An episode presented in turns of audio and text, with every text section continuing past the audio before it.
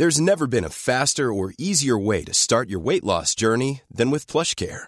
PlushCare accepts most insurance plans and gives you online access to board-certified physicians who can prescribe FDA-approved weight loss medications like Wigovi and Zepbound for those who qualify. Take charge of your health and speak with a board-certified physician about a weight loss plan that's right for you. Get started today at plushcare.com slash weight loss. That's plushcare.com slash weight loss. plushcare.com slash weight loss.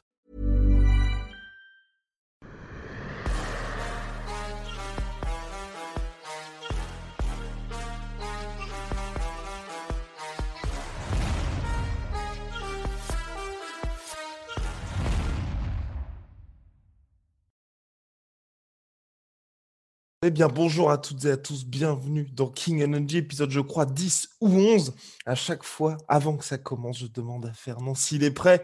Et il me dit, Guillaume, je suis né prêt. Donc, bien bonjour le King. Bonjour, monsieur G, comment vas-tu aujourd'hui? Ça va très bien, surtout que là, Fernand nous a gâtés la semaine dernière. Alors oui, il y a eu punchline sur punchline, mais surtout un mystique Fernand, comme nous l'a dit Russ, parce que je vais, je vais vous relire quand même ce qu'il a dit. La semaine dernière, les 106 kilos de Stipe contre les 119 kilos de Francis. Regardez, le boire là. Euh, il est ravi, il est ravi. Contre les 119 kilos de Francis, ça va faire mal quand Francis va mettre un sprawl sur Stipe. On aura l'impression que c'est un grand frère qui met un sprawl sur un petit point. Francis va le brutaliser. Fermez les guillemets, c'est terminé.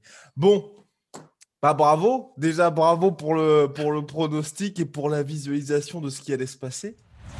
Euh, merci, merci. Je ne, je, ne, je, ne, je, ne, je ne me donne aucun crédit spécial dessus. Je pense que j'ai criché un peu parce que je connais déjà un peu euh, euh, l'animal et que je sais comment combien de fois il, est, il est dangereux, combien de fois il apprend et combien de fois il est conscient des enjeux. Donc, je, la Fight 4, il n'y a pas eu de surprise pour moi. Si, si, euh, si, euh, euh, pour moi, il n'y a pas eu de, de, En gros, quand tu vois ce, les pronostics qu'il y avait, moins 140 pour Francis, plus 115 pour les odds de, de CP, bon, tu, tu, tu n'es pas très surpris. Euh, Luque, Vicente, par exemple, pareil, pas surpris du tout sur la Fight 4. Mm-hmm. Après, il y a eu sean O'Malley, euh, qui, euh, qui nous a présenté quelque chose d'extraordinaire. Oui, euh, alors, il faut, faut, en parler de ça. faut en parler hein? parce que, bien évidemment, comme chaque, comme chaque UFC, vous pouvez les suivre directement sur MC Sport ou sur la page Twitter de Fernand où là, il livre ses analyses et tout. J'ai lu quelque chose, j'ai été surpris. Alors, donc, bien évidemment, pour celles et ceux qui ignorent, Sean O'Malley score un knockdown, donc c'est un high kick Ensuite, euh, il sécurise donc le knockdown. Il pense s'arrêter, faire ces fameux walk of KO, bien évidemment, où vous contemplez finalement l'adversaire KO. Et non, le combat continue. Il aurait pu poursuivre, on va dire, son offensive. Et Fernand a dit non, non, il a refusé. C'est un artiste. Pour toi, il l'a fait volontairement, ça? Non. Absolument. Mais, mais, mais, absolument. Mais absolument.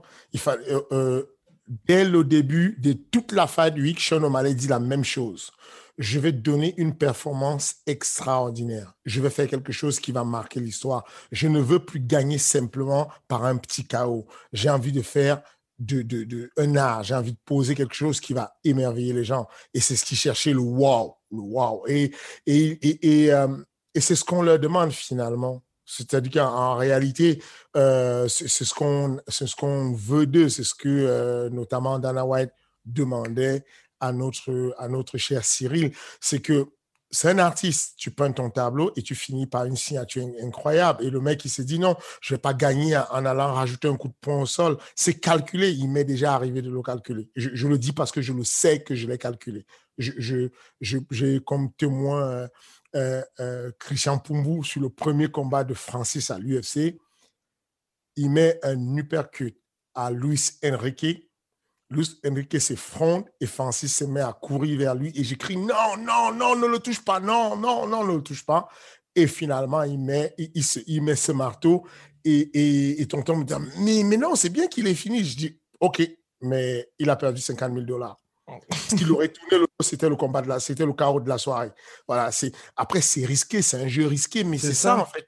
Ce que moi, j'aime sur le MMA, c'est ce jeu-là. C'est un jeu, faut pas, on le prend trop au sérieux en réalité. C'est un jeu, ce qui s'est passé là, le, le, toute la fight card et tout, c'est un jeu. Et, et donc, moi, je trouve que à son âge, avoir le sang-froid de chercher ce genre de frappe, tu vois, à chaque fois qu'il termine le bras arrière, c'est un mode, je lâche en mode bombe, quoi, et je, je vois l'effet. Est-ce que ça a donné? Ah, ça n'a pas donné, je recherche, je recherche. Bam, un high kick. Et puis, est-ce qu'il est, est tombé?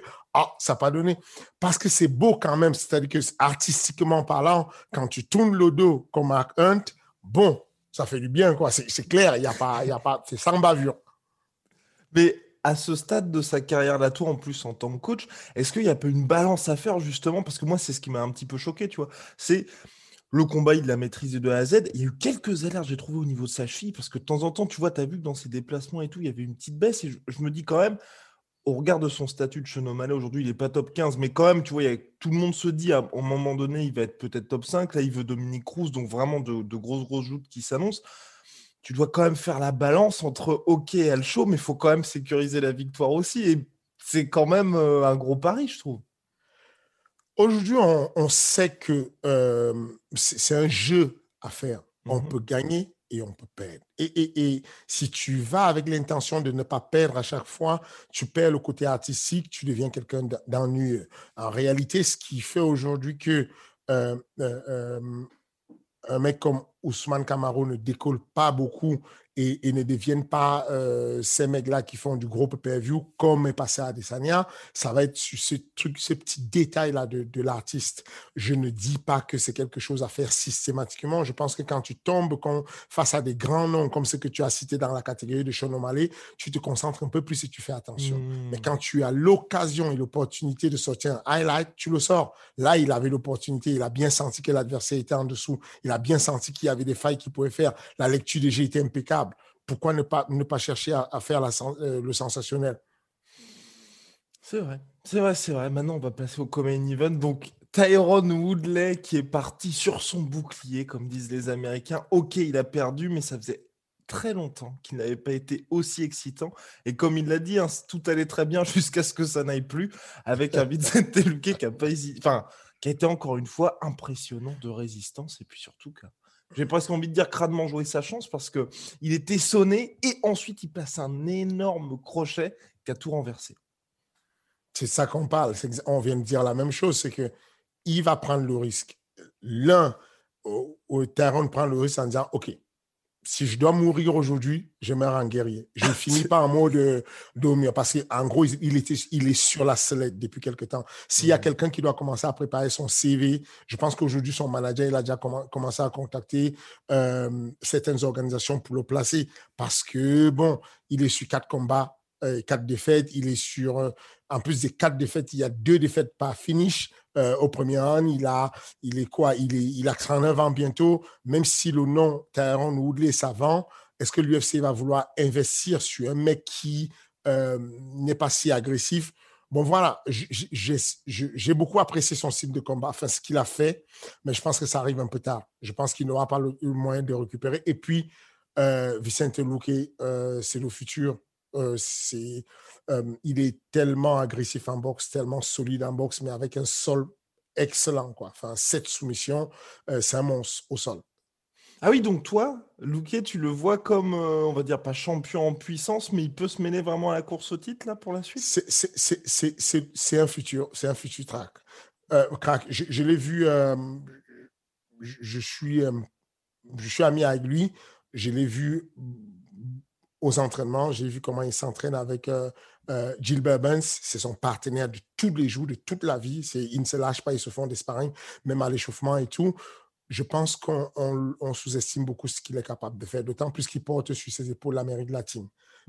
Euh, c'est, aujourd'hui l'une des personnes, il m'a beaucoup marqué quand on était au Chili.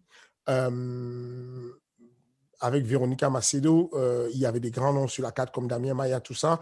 Mais s'il y a quelqu'un qui a été qui a pris tous les médias et qui est passé sur quasiment tous les plateaux comme Veronica Macedo, bah, c'était lui, Vicente Luque. Il a une puissance euh, médiatique au niveau de l'Amérique latine. Et puis au-delà de ça, je le trouve vraiment fort. et il est quelqu'un qui prend les risques. Aujourd'hui, on sait qu'un gars comme Sean O'Malley, il peut perdre, il peut gagner, mais il, va, il est là. Son boulot, il ne va pas perdre son job. Il est là pour longtemps. Bon, maintenant, on va revenir brièvement, bien évidemment, sur le main event et notamment sur le champion déchu, Stipe Miocic. Finalement, la grosse question, c'était qu'est-ce qu'il allait faire après cette très belle performance du premier combat. Toi, est-ce que, à ton avis, hein, Stipe Miocic aurait pu faire quelque chose de différent là sur cette revanche? Euh, Les choix. Il, aurait pu, euh, il, aurait pu euh, déjà rester sur le game plan qu'il avait prévu. Il, a, il a fait une publication où il a expliqué qu'il est sorti du game plan, où il s'excusait auprès de ses coachs en disant je, suis désolé, je suis sorti du game plan et, et, et je, je, suis désolé de vous avoir laissé tomber. Mais voilà, c'est le niveau de championnat sur lequel ils sont, c'est super fragile. on a vu que dans le coin de, de Francis, par exemple, chacun des coachs dit la même chose. Francis lui-même dit, euh, j'entendais la voix de, Ousmane qui me disait calme-toi, calme-toi, calme-toi. Eric, euh, le head coach de Francis, dit euh, notre mission était juste de calmer Francis. Et si tu te rappelles, mhm. je parlais de ça en disant retenir les chevaux de Francis, c'est chaud. Il en a beaucoup sous le capot il a envie de les lâcher. Et, c'est le, plus gros match. Et c'est là où je félicite vraiment Extreme Couture. Ils ont réussi à faire quelque chose de formidable que je n'ai pas su faire. Euh, et euh, voilà, je pense que la première des choses, c'était ça, garder son sang-froid. Quand on voit la seule erreur euh, qu'il ait pu faire, que je vois techniquement, moi, vu son niveau de lutte, c'était son single leg il a un single leg qui est super facile, sur lequel il met les bras, il tire en décalant et en faisant tomber sur la droite. Et pour la première fois, on ne sait pas pourquoi il a mis le single leg, il a poussé comme s'il allait arracher et en allant sur la gauche.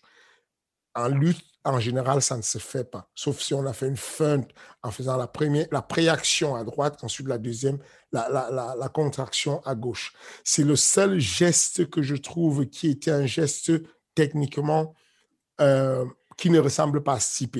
Deuxième action, choix, que je considère qui était compliqué, mais encore une fois de plus, tu ne peux pas le blâmer. Hmm. Ces mecs-là sont des, monstres. On leur demande de faire des choses qu'un être humain ne peut pas faire. Pleine tempête, il y a un mec qui essaie de t'arracher la tête. tu, tu, es en train de reculer. Tu le touches et tu te rappelles que tu avais déjà touché Verdim comme ça et ça l'a fait tomber. Tu te rappelles que tu as touché et peut-être il est mal. Et donc, tu fais machine arrière et tu fonces sur Francis parce que tu dis, j'ai peut-être touché quelque chose, il faut que je capitalise et que j'aille le finir. Et sauf que ce retour-là, il est fatal. Parce que quand tu fais ton, ton, retour, boum, tu te prends une pêche, fin du combat. Donc, ce choix-là, c'était un mauvais choix, mais c'est un mauvais choix qui, c'est très difficile de le blâmer dessus, quoi. Francis est monstrueux. Francis est compliqué. Quand elle est devant toi, ça fout la trouille. Et donc, euh, il n'y a rien à dire. C'est les deux actions sur lesquelles techniquement je vois qu'on pourrait faire quelque chose. Après, le reste, on ne sait pas ce que ça, ça, peut avoir un effet papillon. Ça veut dire que si je sécurise mon single leg et je le fais comme je fais d'habitude, peut-être que le sprawl de grand frère en question va être moins efficace et je vais perdre moins d'énergie en dessous. C'est-à-dire que ce que je conseille à mes athlètes, c'est que si je fais une lutte que je fasse une lutte qui me permet. C'est pour ça que j'aime pas ce qu'on appelle le déplacement genou-pied. Parce que quand on se déplace en genou-pied, il est possible que l'adversaire sprawl et qu'on se retrouve en dessous et qu'on subisse son poids. Alors que si je viens simplement faire une attaque ici où j'ai un, double leg ou un single leg, quand ça loupe, ce qui se passe, c'est que je regrimpe et j'arrive en gréco-romaine ou en clinch tie. Et là, match nul, je n'ai pas l'avantage, mais il n'y a pas l'avantage sur moi. Alors que quand je vais trop en dessous, ce qui se passe, c'est que je me fais spoiler dessus et ça change le cours du match. Je ne dis pas que ça aurait changé quelque chose. Je pense que le Francis euh, de ce samedi dernier, euh, il y a peu d'êtres humains sur la planète qui peuvent le battre et, euh, c'était difficile pour, pour peu de gérer ça. Et justement, tu l'as très bien dit, il y a très peu d'êtres humains sur la planète qui peuvent le battre. Là, le Francis que tu as vu samedi, pour toi, est-ce que c'était quelque, enfin, je veux pas dire qu'il t'a impressionné, mais est-ce que tu t'es dit justement, peut-être que tu le pensais pas capable de faire ça, d'appliquer comme ça un game plan et de montrer finalement tous ses progrès, parce que c'est vrai que on savait qu'il a progressé, mais jusqu'à maintenant, il n'avait pas eu la chance, la possibilité plutôt, de s'exprimer dans la cage parce que les combats se terminaient très rapidement. Euh, c'est une volonté d'aller terminer les combats rapidement. C'est une volonté de, de, réduire. Je vous ai déjà parlé de la, la crainte qui. Enfin, je vais vous mhm. parler de l'avantage que j'ai à, prédire ce qu'il va faire. J'ai passé sept ans avec, je connais un peu. La crainte de la défaite ou du chaos de la part de Francis fait qu'il ne prend pas des risques. Il ne perd pas le temps en général. Euh, ça aurait été un, un terrible artiste du MMA euh, je veux dire, un, artiste de MMA très solide, s'il voulait étaler ce qu'il apprend. Hmm. Pour moi, je ne suis pas surpris du tout. Vous êtes surpris, les gens sont surpris. Mais si vous allez regarder mes vidéos de 2018, je suis dithyrambique sur Francis. J'ai dit des choses que les gens disent, les gens se disent, mais qu'est-ce qu'il raconte ils, ils, pensent vraiment que Francis peut faire ça. Je maintiens que ceux qui pensent que c'était une erreur et que c'était très tôt le combat de 2018 ne connaissent pas Francis. En 2018, Francis aurait pu battre Sipé comme on bat un gamin. En 2018, déjà, il aurait pu le faire. Il y avait une approche qui n'était pas encore mature dans la manière de, voir les choses. Euh, les atouts qu'il a aujourd'hui, combien, de fois j'en ai parlé en disant, les gars, quand on montre, quand il y a une télévision ou, euh, euh, des médias, des collègues comme des collègues à vous comme Karate Bushido qui passent au MMA Factory filmer, en général, on va cacher tout ce qui est sol et lutte et on va montrer ce qui est boxe parce que médiatiquement, c'est là où on nous connaît. On ne veut pas que l'adversaire sache exactement où se situe le niveau de Francis. Mais Francis, le niveau de d'entraînement qu'on a mis sur Francis au MMA Factory était quasiment de 85% de lutte et de sol. Hier, il y a eu une interview de, du head coach de Francis, Eric Nixik, qui a dit, on lui a posé la question, Luc Thomas lui a posé la question, au moment où tu as reçu Francis chez toi, il y avait tellement de choses à lui apprendre. Qu'est-ce que, euh, qu'est-ce que euh, Comment tu as trouvé son niveau quand tu l'as reçu la première fois où tu as fait l'essai de la voiture, premier essai de la voiture, tu t'es dit quoi? Il a dit, l'OMMA Factory a fait hell of job, un, grand boulot sur Francis. Au moment où il est arrivé, il y avait juste quelques petits réglages de précision à faire sur ses frappes, mais Francis était déjà construit sur beaucoup de choses. Et ça, beaucoup de gens ne le savent pas. Les gens observent 10 secondes, 20 secondes de chaos de Francis et oublient que Francis, aux entraînements, il donne trois mois d'entraînement sur le même truc. Il bouffe la lutte 24 sur 24. Il bouffe les, les low kicks, les middle kicks. Les gens découvrent, les gens font comme s'ils découvrent que Francis a des, low kicks. Alors que j'en ai pris des low kicks sur les pattes d'ours et tout, c'était phénoménal ce que je me prenais des fois, tu vois. Euh, je ne parle pas de, euh, du low kick de démonstration de, open workout, mais en général, euh, Francis, ça fait mal. Quand il frappe un low kick ou un middle kick ou même un high kick, ce n'est pas fluide, ce n'est pas archi technique, mais cependant, c'est archi efficace. Et, et, et, et, je suis toujours surpris qu'il y ait des gens qui découvrent ça, qui, qui, qui observent et qui se disent ah bon, euh, il s'est frappé, il sait faire ça, il sait faire les coups de coude. Il n'a jamais montré un coup de coude, il mm-hmm. n'a jamais touché efficacement un coup de coude. Mais je vous dis, Francis, c'est l'un des mecs les plus létals en coup de coude son coude, il est déjà énorme. Mm. La pointe de son coude, c'est un truc, c'est une balle de tennis. Et, et, et, et, il t'envoie les coups, tu te dis, mais c'est pas possible. S'il met ça sur la tête d'un mec, il y a mort d'homme, quoi. Enfin, c'est mort d'homme. Et donc, si tu veux, il y a tout ça qu'il a en lui. Et, quand il est en état de flow, ce qu'on appelle un athlète en état de flow, au moment où toutes les étoiles s'alignent, il est extrêmement dangereux. Enfin, il y a vraiment peu de mecs sur la planète qui peuvent le battre. Et, et, je, félicite beaucoup Esrem Coutu, tout le staff qui est arrivé, de lui apporter ces petits éléments-là. C'est-à-dire qu'on parle de Ousmane Camaro qui a apporté une belle lutte, mais, mais si tu savais ce que Christian Pumbu, tonton, a donné comme sueur, comme temps, comme énergie, comme, comme, comme technique, comme stratégie de combat et, et, comment on a vu Francis monter, monter, monter. Christian Pumbu, il est black belt black belt quand même. Et on a vu euh, Christian euh, Francis monter, monter, monter au point de des fois lui mettre des soumissions. Donc, je sais que Francis pourrait faire, aurait pu faire ça dès 2018 si on avait rajouté ce dont je vous ai parlé, la fragilité au niveau de la stabilité euh, euh, de, ce qu'on appelle le système nerveux végétatif. C'est-à-dire que quand tu rentres dans le combat et que euh, ton instinct, tes instincts te, font déclencher quelque chose que tu n'as pas prévu et ça vient brouiller tout ce que tu avais comme stratégie, bah, c'est ce qui arrive à Stipe. Et, je pense que les gens enterrent vite Stipe. Mais attention, on a déjà fait cet terrain une fois et je voulais juste qu'on se calme.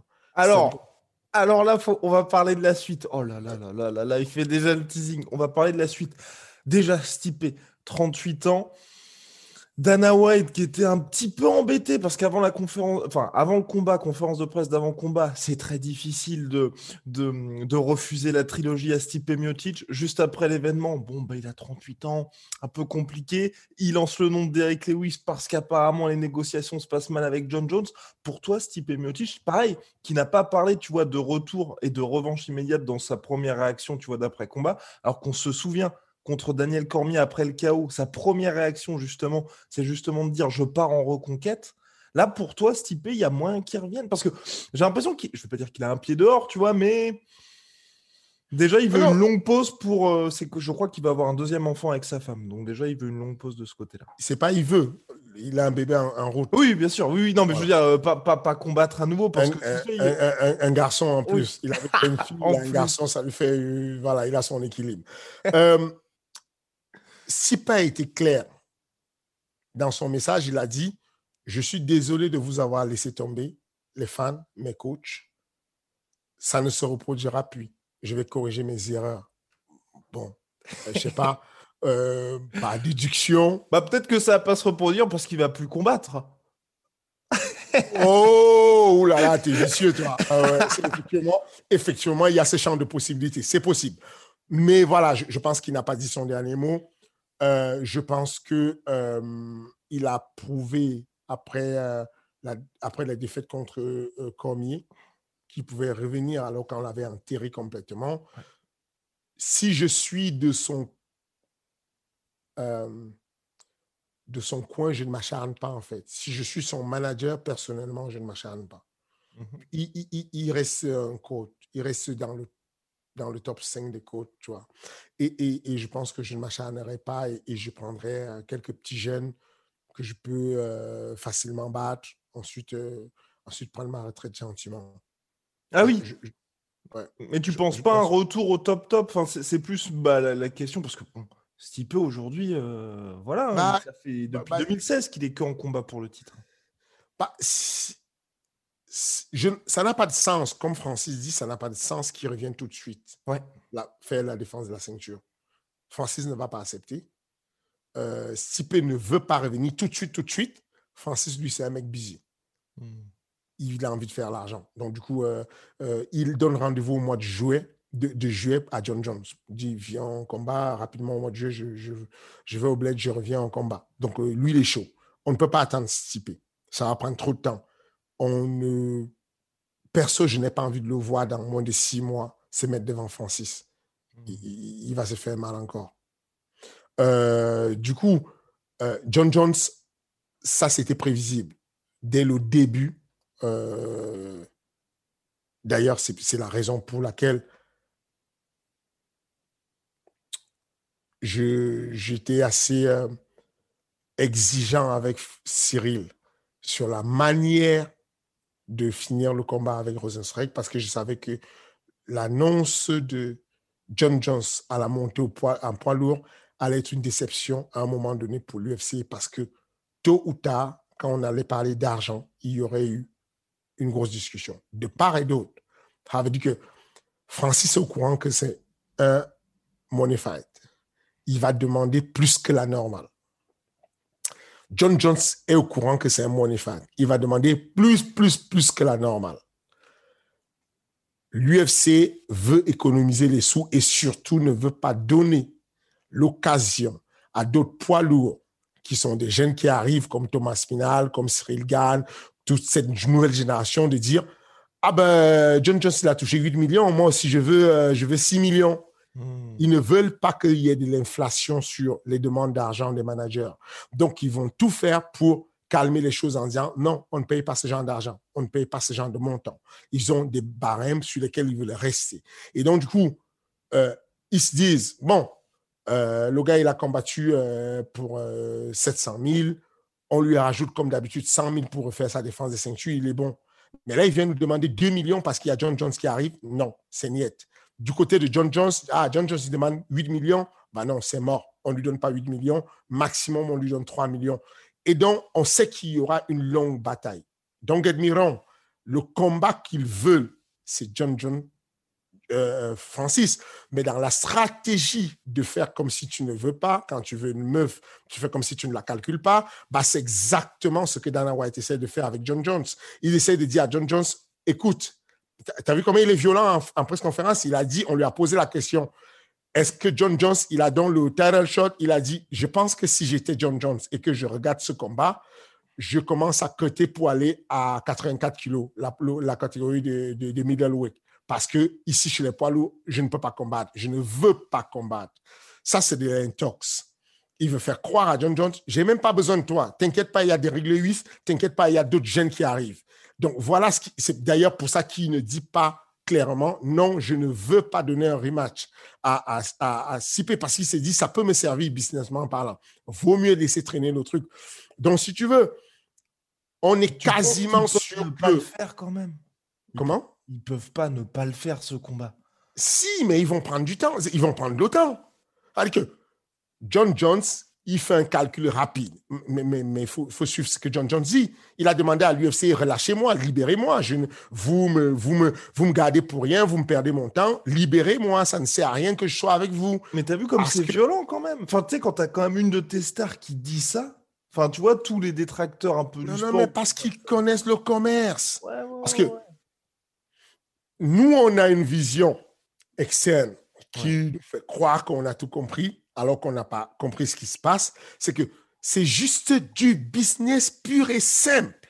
Chaque déclaration de chacun des intervenants est un business. John Jones dit, montre-moi l'argent et je combats. Francis dit, j'ai vu le tweet, c'est vrai, il a raison, John Jones. Montre-moi l'argent. Alors que non, il n'est pas, il n'est pas, d'habitude, il n'est pas d'accord avec John Jones. Mais là, il s'est dit, ah, c'est bon, mon gars, tu as compris le nez du problème. Viens, on demande de l'argent ensemble. Et donc, c'est ça l'idée, en fait. C'est une guerre. Et non, dans le nerf de la guerre, la négociation, c'est je fais comme si je m'intéresse pas à toi. Dana White va faire comme s'il ne s'intéresse pas pendant longtemps. Euh, euh, John Jones va faire comme si lui aussi ne s'intéresse plus, il en a marre. Il a dit quoi, John Jones? De toutes les façons, je suis sur le point d'être Hall of Fame. J'ai pas besoin de ce combat. Laissons tomber ce combat, libérez-moi. De l'autre côté, euh, Francis va dire, mais non, si c'est pour combattre pour ce qui est marqué dans mon contrat, libérez-moi. Moi je, moi, je ne combats pas pour John Jones pour ce montant-là. Donnez-moi un autre mec, je veux bien affronter un déréglé, ça me fait mon match de revanche, ça me fait l'argent facile, mais si c'est John Jones, moi, je veux des gros sous. Donc, on pense que ça va durer. C'est d'ailleurs pour ça que je, je reviens encore en disant que la narration d'un manager, là je, prends le rôle de manager, manager de Cyril Gann, c'est de dire, tant que ce n'est pas signé, il n'y a rien. Il y a encore moyen de tenter sa chance. Si Cyril faisait du Sean Malais et finissait de manière claire euh, son gars au deuxième, quatrième round, je peux te garantir qu'aujourd'hui, Dana White aurait utilisé le nom de Cyril pour faire chier John Jones en disant Ok, tu ne veux pas combattre, t'inquiète pas, il y a, il y a, il y a que je vais mettre à la place. Donc, c'est à ça que ça se joue aujourd'hui. Il y a un gros match de négociations qui va se passer et, sur lequel il ne faut pas accepter les narrations qui sont écrites en disant tel va affronter tel et puis tel affronter tel. Non, rien n'est fait. Une affaire ce que je veux dire, c'est qu'à chaque fois, ça, peut se jouer à peu de choses parce que je pense notamment à donc Jorge Masvidal qui partage avec John Jones le même manager.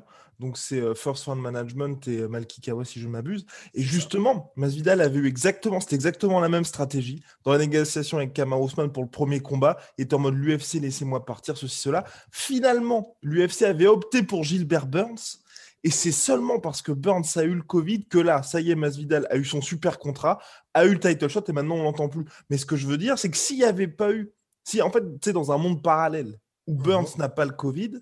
Je ne sais pas du tout ce qui se passe. Et si ça se trouve, tu vois, il y a peut-être plus de combat de Masvidal et il n'y a pas cette revanche. Tu as raison, mais l'idée, en fait, de se, positionner, mmh c'est Sonnen dit le combat, il donne, la, il donne le mérite du combat de Masvidal, qui devient le deuxième mec le plus ouais. de l'histoire du MMA, au fait qu'il se soit positionné. Positionné. Il a dit Moi, je veux Cameron et je vais le détruire. Moi, je suis chaud, je le prends. C'est le fait qu'il ait eu toutes ces revendications avec l'UFC, c'est ça le plus intéressant. C'est-à-dire qu'aujourd'hui, concrètement, il faut, il, faut, il faut le déclarer. Il faut dire que moi, je suis là, moi, je suis chaud. Les gars, s'il y a un problème là, si vous attendez des millions, moi, ce qui est sur mon contrat actuellement, euh, c'est assez pour que moi, j'y aille. Et à partir de ce moment, tu te mets sur le money fight. Mais encore une fois de plus, la chance, il faut aller la provoquer c'est le rôle du management d'aller provoquer ou en tout cas de demander à l'athlète d'aller provoquer la chance. Et dans le cas de, de, de Vidal, c'est ce qu'il a fait il a obtenu le truc. Et aujourd'hui, euh, euh, John Jones joue sa meilleure praticien. Il sait que ça prend le temps. Il y a pas... Dana White n'est pas pressé. Il y a le temps. Donc, il laisse traîner. Il se dit, bon, peut-être entre-temps, il y aura une contravention qui va arriver chez John Jones ou bien euh, un besoin d'acheter une maison ou bien un besoin de faire un projet. Et il va se dire, bon, là, j'ai besoin de Hiring for your small business? If you're not looking for professionals on LinkedIn, you're looking in the wrong place. That's like looking for your car keys in a fish tank.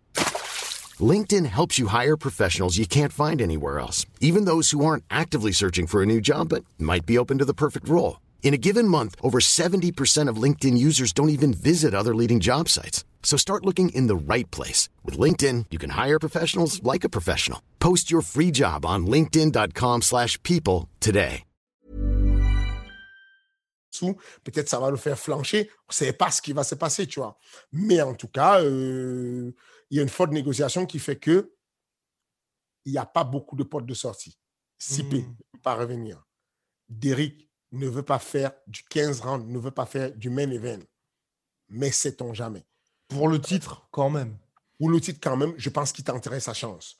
Euh, et puis, derrière ça, euh, Curtis, blessé. Mais même s'il n'est pas blessé, Curtis, compliqué. De, revenir pour, il ne peut pas revenir pour le titre après ce qui s'est passé. Il reste quoi, en fait?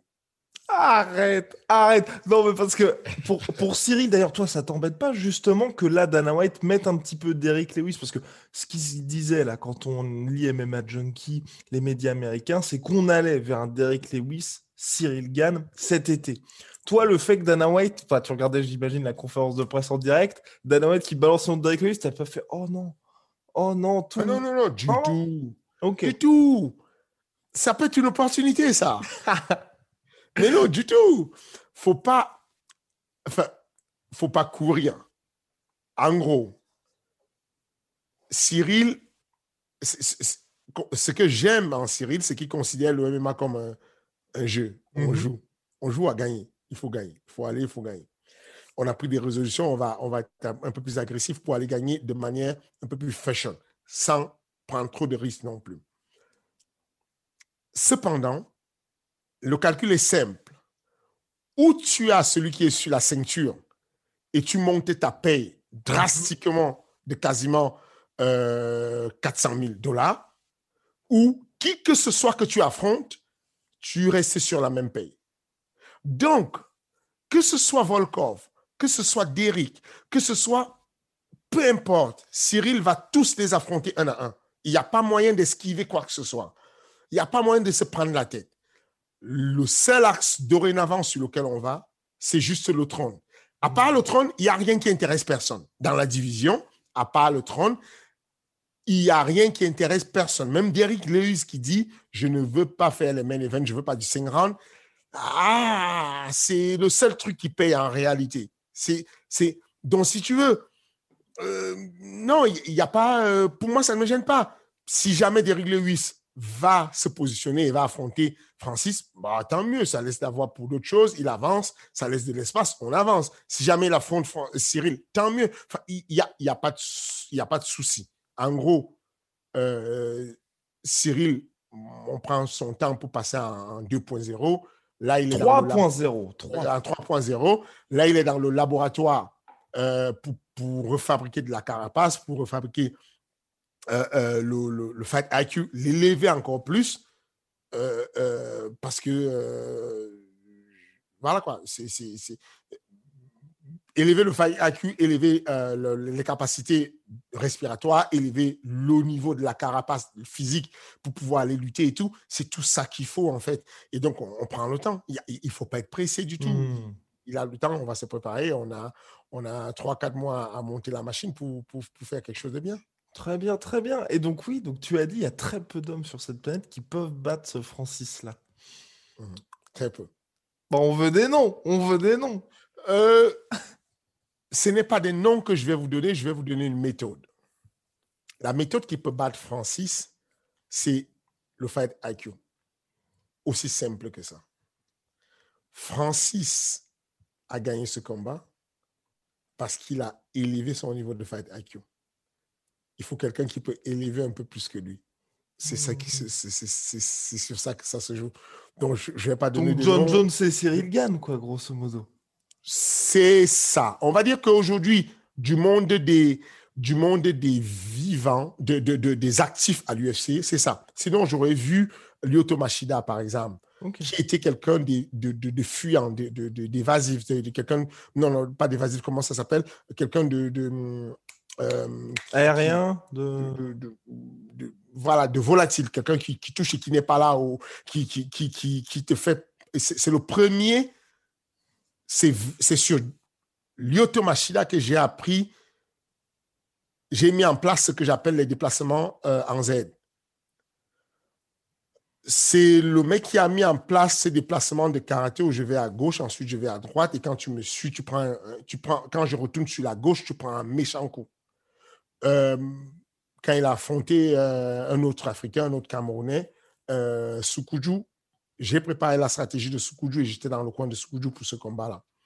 Euh, et, et, on, et, on, a pris un mec qui était furtif c'est ça, c'est ça le mot que je cherchais. Extrêmement furtif.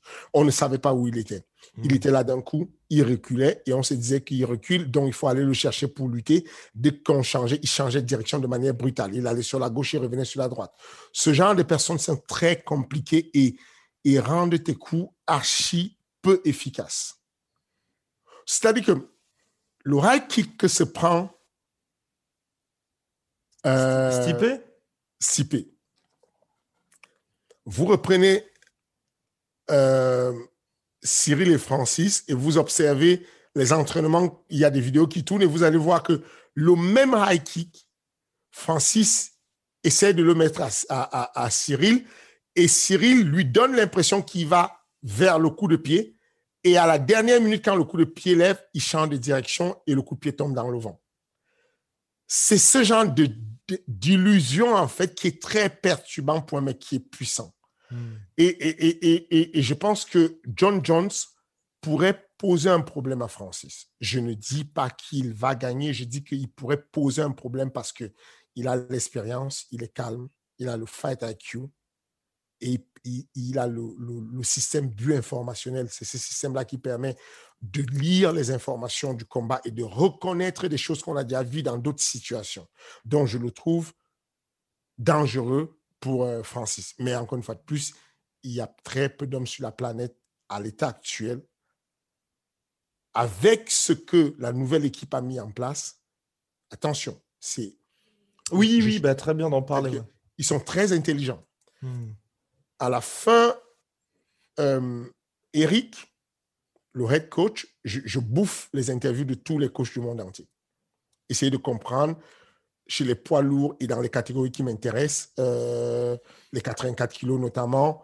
Euh, à l'époque, quand Taylor était à l'UFC, je connaissais quasiment toutes les interviews de tous les managers et les, et les coachs des, des 61 kilos. Et aujourd'hui, les poids lourds m'intéressent beaucoup. Et Eric dit ceci. J'adore. Il m'a donné une mine d'informations, Eric. Euh, il dit ceci. À la fin euh, du combat, on a, on a discuté avec l'équipe et on s'est dit, le plus gros va commencer.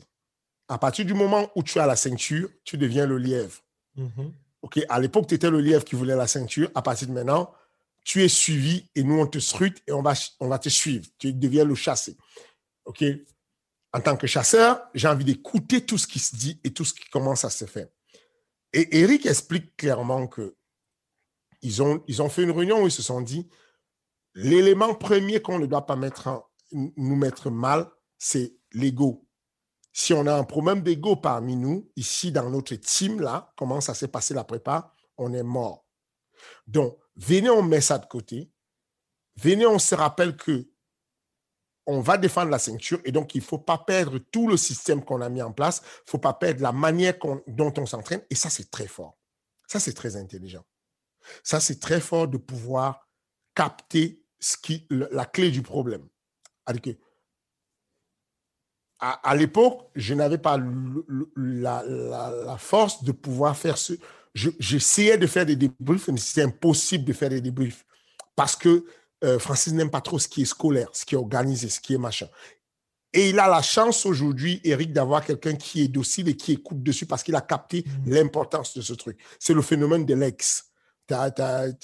Voilà, tu sors avec une meuf et elle te dit euh, je ne, euh, je ne, je- tu ne m'amènes pas au parc et tout, on ne va pas assez, on ne fait pas des sorties, on ne fait pas des voyages.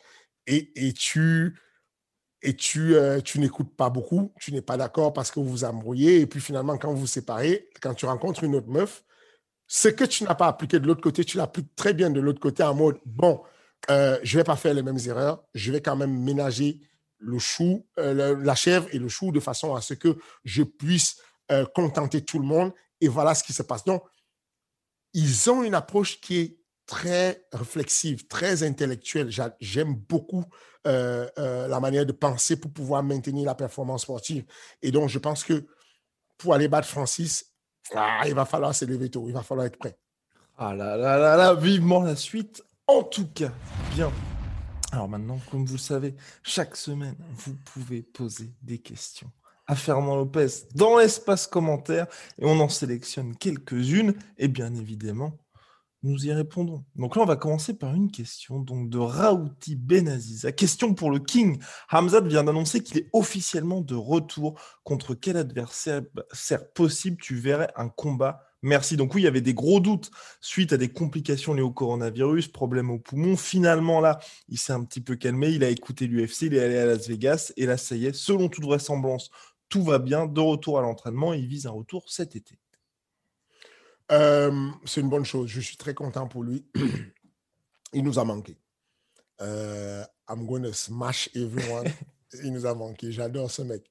Euh, bah, je, je, je pense qu'aujourd'hui, les personnes avec lesquelles je le verrais bien, c'est Vicente Luque, la première des personnes. Pourquoi? Ok. Parce que Luque est très agressif en boxe, mais si tu l'amènes au sol, attention, son sol est vicieux. Vicente Luque a passé une bravo choc à Tyrone Woodley. Il faut savoir que Tyrone Woodley, c'est sa spéciale, cette technique-là. Quand ils sont tombés, le coin de Tyrone Woodley lui a dit Tu la connais, cette technique, tu sais comment sortir. Et Vicente dit à l'interview J'ai entendu ça et je me suis dit Les gars, vous ne savez pas comment je vais serrer ce truc. Je vais tellement serrer ça, Tyrone Woodley va s'endormir. Et, donc, il, a fait taper. Donc, je pense qu'il peut poser des sérieux problèmes à. il, il est classé dixième. Déjà, c'est très bien pour Shimaev de rentrer dans le top 10 euh, de la bonne manière. Et si ce n'est pas lui, alors je verrai Michael Chiesa. Wow, ok, Michael. Et pour- Parce que, d'accord, d'accord, pourquoi Bah, Michael Michael Chiesa, je crois qu'il est septième ou, ou je ne sais plus son Ouais, il, sort d'une victoire contre Neil Magny. Voilà. Au-delà de ça, il est sûr. Euh, il a toutes ses victoires par finish sont par soumission. Ouais. Il a 11 finishes par soumission, 11 finalisations par soumission. Donc, on sait qu'il y aura une belle opposition entre un très grand lutteur avec un mec qui gère très bien et qui a la longe, qui casse quand même les bonbons en boxe, même s'il n'est pas au. Voilà quoi. Je pense que ce serait une belle opposition. Moi, voilà les deux gars que je vois face à, à, à Shimaev. Et on n'en avait pas parlé auparavant de Hamzat, notamment au niveau de son, poten- son potentiel. Pardon. Toi, tu le vois vraiment euh, comme un futur très très grand? Ou pour l'instant, tu vois, tu as encore quelques doutes? Je pense qu'il a quelque chose de futuriste de toutes les façons. Dans le sens où euh, il a une force mentale incroyable. Il ne lésine pas à aller chercher les mecs plus classés, même si c'est risqué. Il devait quand même affronter Léon Edouard. C'est le numéro. C'est le, numéro 3. numéro 3 mondial, quoi. Enfin, quand tu passes de non classé du tout à numéro 3 mondial, c'est un step-up de malade. Et donc, du coup, euh, non, je pense qu'il a quelque chose de, de, de, monstrueux et que, euh, et que euh, on, va entendre parler. Si jamais, parce que on sait aujourd'hui que les recherches, la, science a prouvé que le, le Covid pouvait apporter des malformations cardiaques et donc pouvait altérer la respiration de, des personnes qui ont été atteintes de Covid, même après guérison. Mm-hmm ce que je ne lui souhaite pas du tout. Je, touche du bois pour lui qui est, il n'ait pas eu ce genre de complications. S'il arrive, si Shimaev arrive comme il est aujourd'hui, je pense qu'on a un, futur contender pour la ceinture. Ouais. Et le, pour finir sur Hamzat, et le fait qu'il soit double champion middleweight et welterweight, pour toi c'est possible? Ou il y aurait un petit palier quand même euh, en middleweight où ça pourrait être compliqué? Venons, va pas étape. Je sais que c'est la mode de vouloir aller partout. Mais venons, on va pas étape. C'est-à-dire que quand il y a des gros combats comme Léon Sédor, on l'a vu qu'il était à 77 kilos. C'est pour ça que j'ai préféré donner des blases à 77 kilos euh, parce que parce que euh, c'est des, des, gros challenges qu'il va aller chercher. Lui, il veut le classement, il veut monter vite. Et donc, du coup, euh, en lui donnant un numéro 10 comme Luque, c'est très intéressant parce que Luque, il a le vent en poupe en ce moment et ce serait un bon retour vers lui avant de repartir chercher les numéros 2, les numéros 3 et tout. Voilà. Et l'histoire de deux catégories, venez, on fait une catégorie déjà. Moi, c'est ce que j'aurais donné comme conseil. Maintenant, après, encore une fois de plus, il y a des réalités que tu ne connais pas dans des coins. Il y a des, je ne sais pas estimer la force de, de, Shimaev. Il paraît qu'il est physiquement très fort et que même à 84 kg, il peut faire des dégâts euh, au top 5, mais je ne sais pas. Voilà, j'aurais été prudent. Hmm. Bien. Deuxième question. Donc, euh, un pseudo, malheureusement, c'est écrit en russe, donc je, n'ai pas les capacités pour comprendre le nom du pseudo. Question pour le King. Que pense-t-il du menton Encaisser les coups sans broncher? Est-ce inné ou améliorable? Ou est-ce une invention? On en parle à chaque fois, cette fameuse chin qui permet soit d'encaisser les coups, soit de dire Bah, Lister Overeem, il n'a pas de menton, donc forcément, c'est mort, ceci, cela. Alors, est-ce que ça existe, Fernand? Euh, C'est une invention, mais ça ne, veut, ça ne veut pas dire rien, en fait. Euh, quand on parle de menton, ce n'est pas le menton le problème. Le menton n'est que le support qui permet euh, de, faire bouger, de faire déclencher le phénomène d'inflammation du cerveau par rapport au chaos. En gros, si vous voulez comprendre, il y a quatre types de chaos le chaos euh, le plus bénin qu'on appelle le chaos neurovégétatif. Quand vous prenez un chaos euh, au foie ou au sternum, il est neurovégétatif, neuro du fait des nerfs, parce que le foie est super énervé, parce que le sternum, c'est une zone super énervée, et que quand on prend un coup dessus, euh, il y a une information de douleur, de nociception qui passe du foie et qui va au cerveau. C'est pour ça qu'il y a cette latence, ce temps de seconde où l'information monte et ensuite la personne euh, plie parce qu'elle a ressenti la douleur et que ça ne lui permet plus d'avancer. Donc, il y a un, il y a un gros, euh, un gros groupe de nerfs qui est touché, ça déforme le foie, ça, plie le, euh, sternum, c'est cette partie-là qui est fragile ici au milieu des cartilages, euh, et aponévrose ça s'appelle, et, derrière il y a la douleur. Ensuite, il y a le chaos euh, musculaire quand on prend des low kicks, des middle kicks, et puis ça fait mal sur, on, a une, inflammation au niveau des jambes parce qu'il y a des hématomes qui font mal. Ensuite, on a le chaos vasculaire qui est celui où on prend un coup sur une artère, sur une carotide par exemple, un high kick qui vous tape là-dessus. Des fois, il y a euh, l'artère qui est coupée ou bouchée et donc le, cerveau n'est plus euh, euh, vascularisé.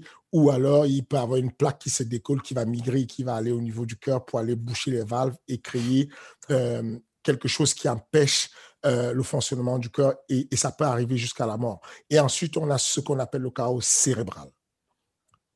Donc, ce n'est pas le menton le problème, c'est le cerveau le, problème. En gros, le cerveau baigne dans un liquide qu'on appelle le liquide encéphalique. Ce liquide-là, au moment où, on frappe sur le menton, notamment où on frappe une partie autre que le menton, ce qui se passe, c'est que le cerveau va se déplacer et va heurter la boîte crânienne. Quand il heurte la boîte crânienne, il y a une inflammation. Les, les, les, conséquences d'une inflammation, c'est qu'il y a en général du volume qui est pris.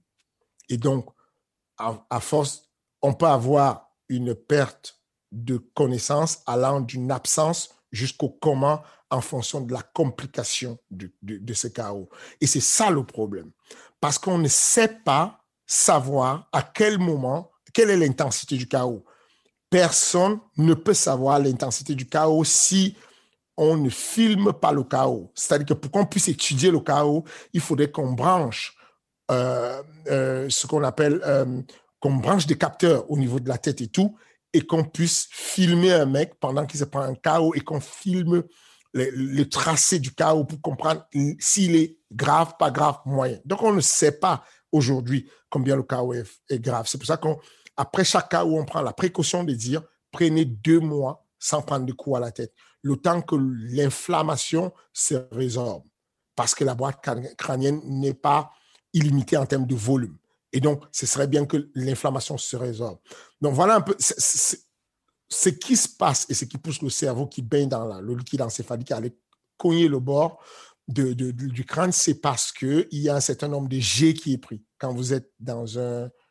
Ceux qui ont eu la chance de prendre le Concorde à l'époque, Mach 1, quand vous êtes dans un avion qui va à une vitesse de, de, de, de 1000 km à l'heure, bah, vous avez ce truc-là où il y a la, voiture, vous avez des voitures puissantes, elles décollent et vous restez collé sur le siège. Quand vous êtes dans une fusée, les, les, les, les, les et tout, ils s'entraînent beaucoup, les, les, astronautes s'entraînent beaucoup pour pouvoir encaisser des jets. Bah, ce qui se passe, c'est que quand on a un coup solide, quand on a euh, les trapèzes solides, on encaisse moins plus les chaos parce qu'on a cette armature-là qui vient solidifier et qui contrôle un peu la frappe. Alors que quand on, est, quand on a un coup fragile et qu'en plus on n'a pas vu le coup venir, il y a cette frappe qui fait que boum, ça déconnecte et dans la foulée, il y a euh, un court-circuit euh, dans le cerveau qui ne comprend pas ce qui s'est passé et qui va shut down tout. Voilà. En gros, du coup, quand on parle de menton et qu'on dit qu'il n'a plus le menton, ce qu'on voudrait dire, c'est que la personne a eu beaucoup d'inflammation au cerveau.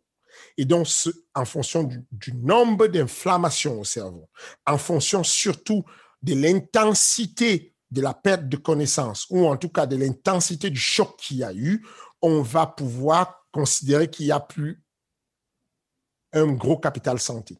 Avant le combat des CP, je vous ai parlé de capital santé. Le capital santé, c'est ça, c'est dire que si j'ai eu quatre, euh, petites commotions, enfin même pas des commotions, j'ai eu des, absences, quatre KO, ça vaut moins que deux gros KO. Mais comme on ne peut pas quantifier, on reste juste prudent et on dit à la personne, va, ramène une IRM du cerveau, ramène un astroscanner avec et sans contraste et je ramène un examen euh, euh, d'électroencéphalique, en fait, de quelque chose qui, s'appelle un, examen de sommeil, où on va brancher des électrodes, où on va voir comment le cerveau il fonctionne en sommeil. Voilà, je ne sais pas si j'ai été assez clair sur mes explications. Très clair, très, très clair, mon cher Fernand.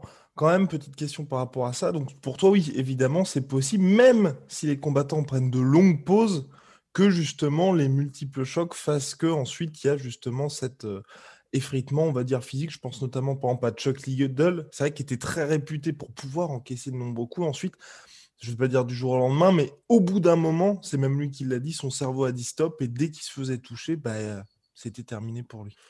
Tu, tu, le ressens, quel que soit le repos que tu prends, tu le ressens. Euh, j'ai pris euh, j'ai pris deux KO. Euh, non, j'ai pris trois KO sur ma carrière.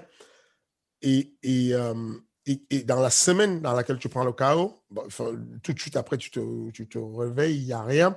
Mais dans la semaine, tu sens que déjà, tu es très assujetti au, au, mot de tête. Tu as, mal à la tête, tu as, tu as des, céphalées. tu le sens que euh, il y a quelque chose de fragile. Tu le sens quand même qu'il y a des. Voilà, en fonction de ce qu'il y a, et, c'est un capital que tu es en train d'endommager. Au VIC, par exemple, j'ai combattu euh, contre Eric Vandelay. Je me suis pris une guillotine où je n'ai pas tapé deux fois de suite. Euh, et, et, et, le mois d'après, j'ai senti toujours une grosse montée de céphalie. Pareil, euh, avec le recul, je me dis, c'est trop con de faire ce que j'ai fait, de savoir que je ne peux pas m'en sortir, je ne vais pas m'en sortir, mais je ne voulais pas taper, je me suis, euh, je me suis endormi.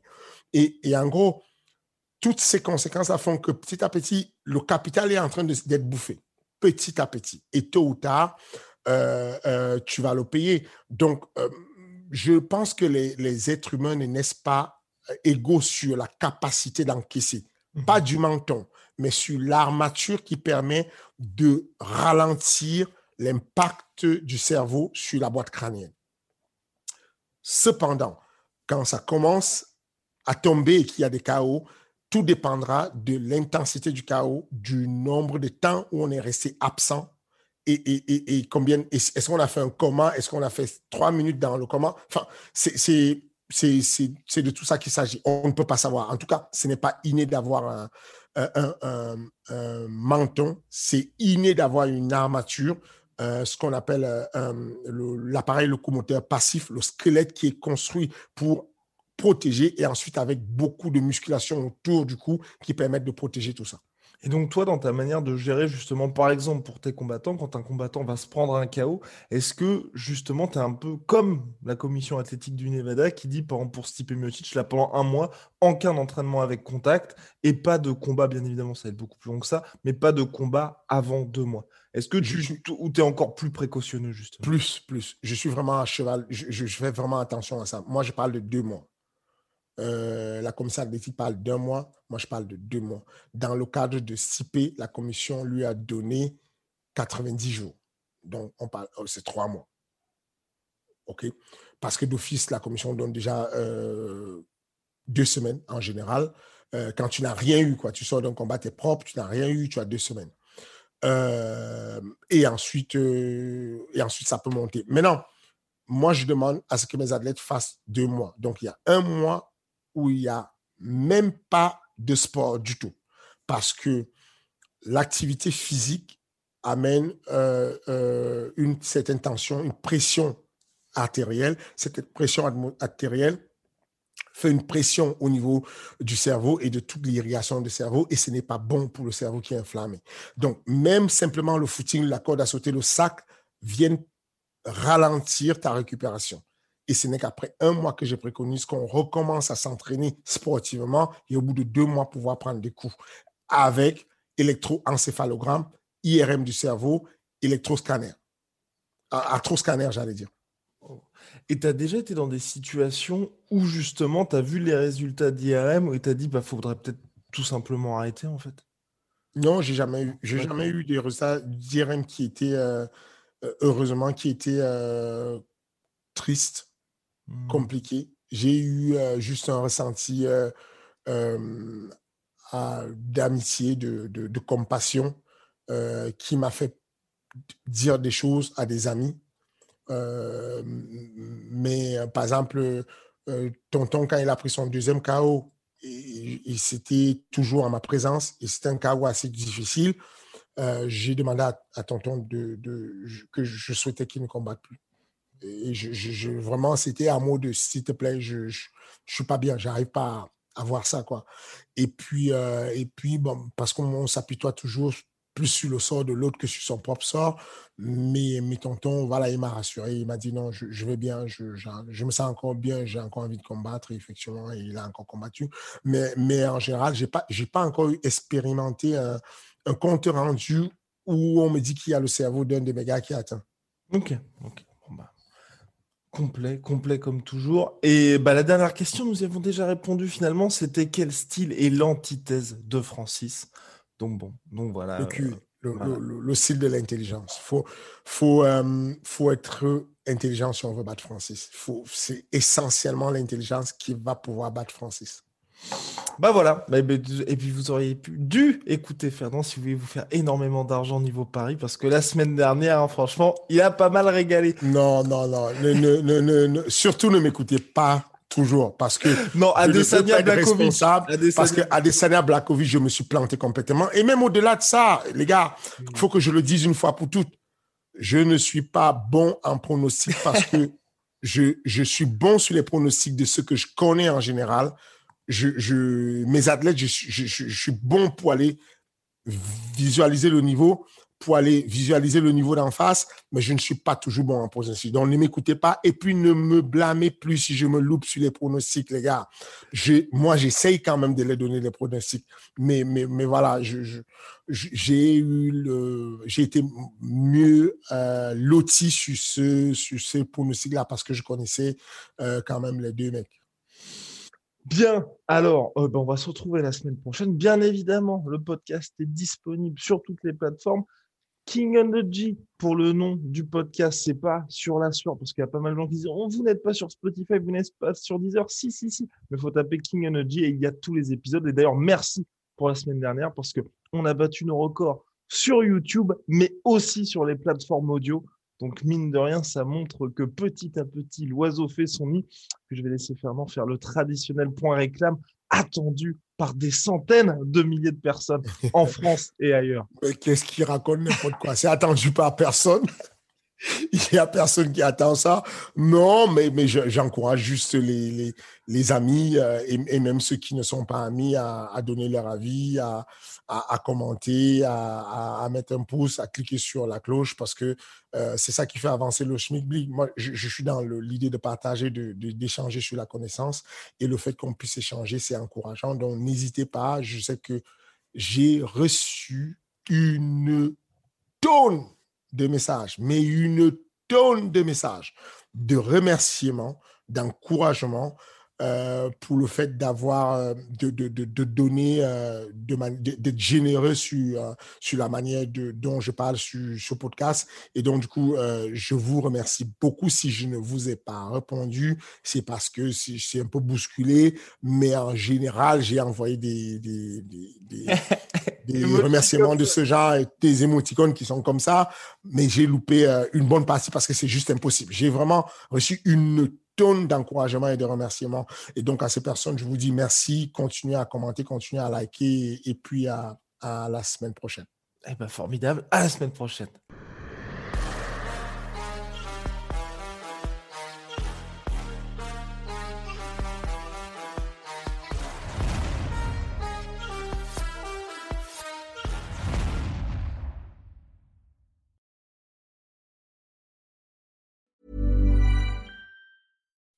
When you make decisions for your company, you look for the no-brainers. If you have a lot of mailing to do, stamps.com is the ultimate no-brainer. Use the stamps.com mobile app to mail everything you need to keep your business running with up to 89% off USPS and UPS. Make the same no-brainer decision as over 1 million other businesses with stamps.com. Use code PROGRAM for a special offer. That's stamps.com, code PROGRAM.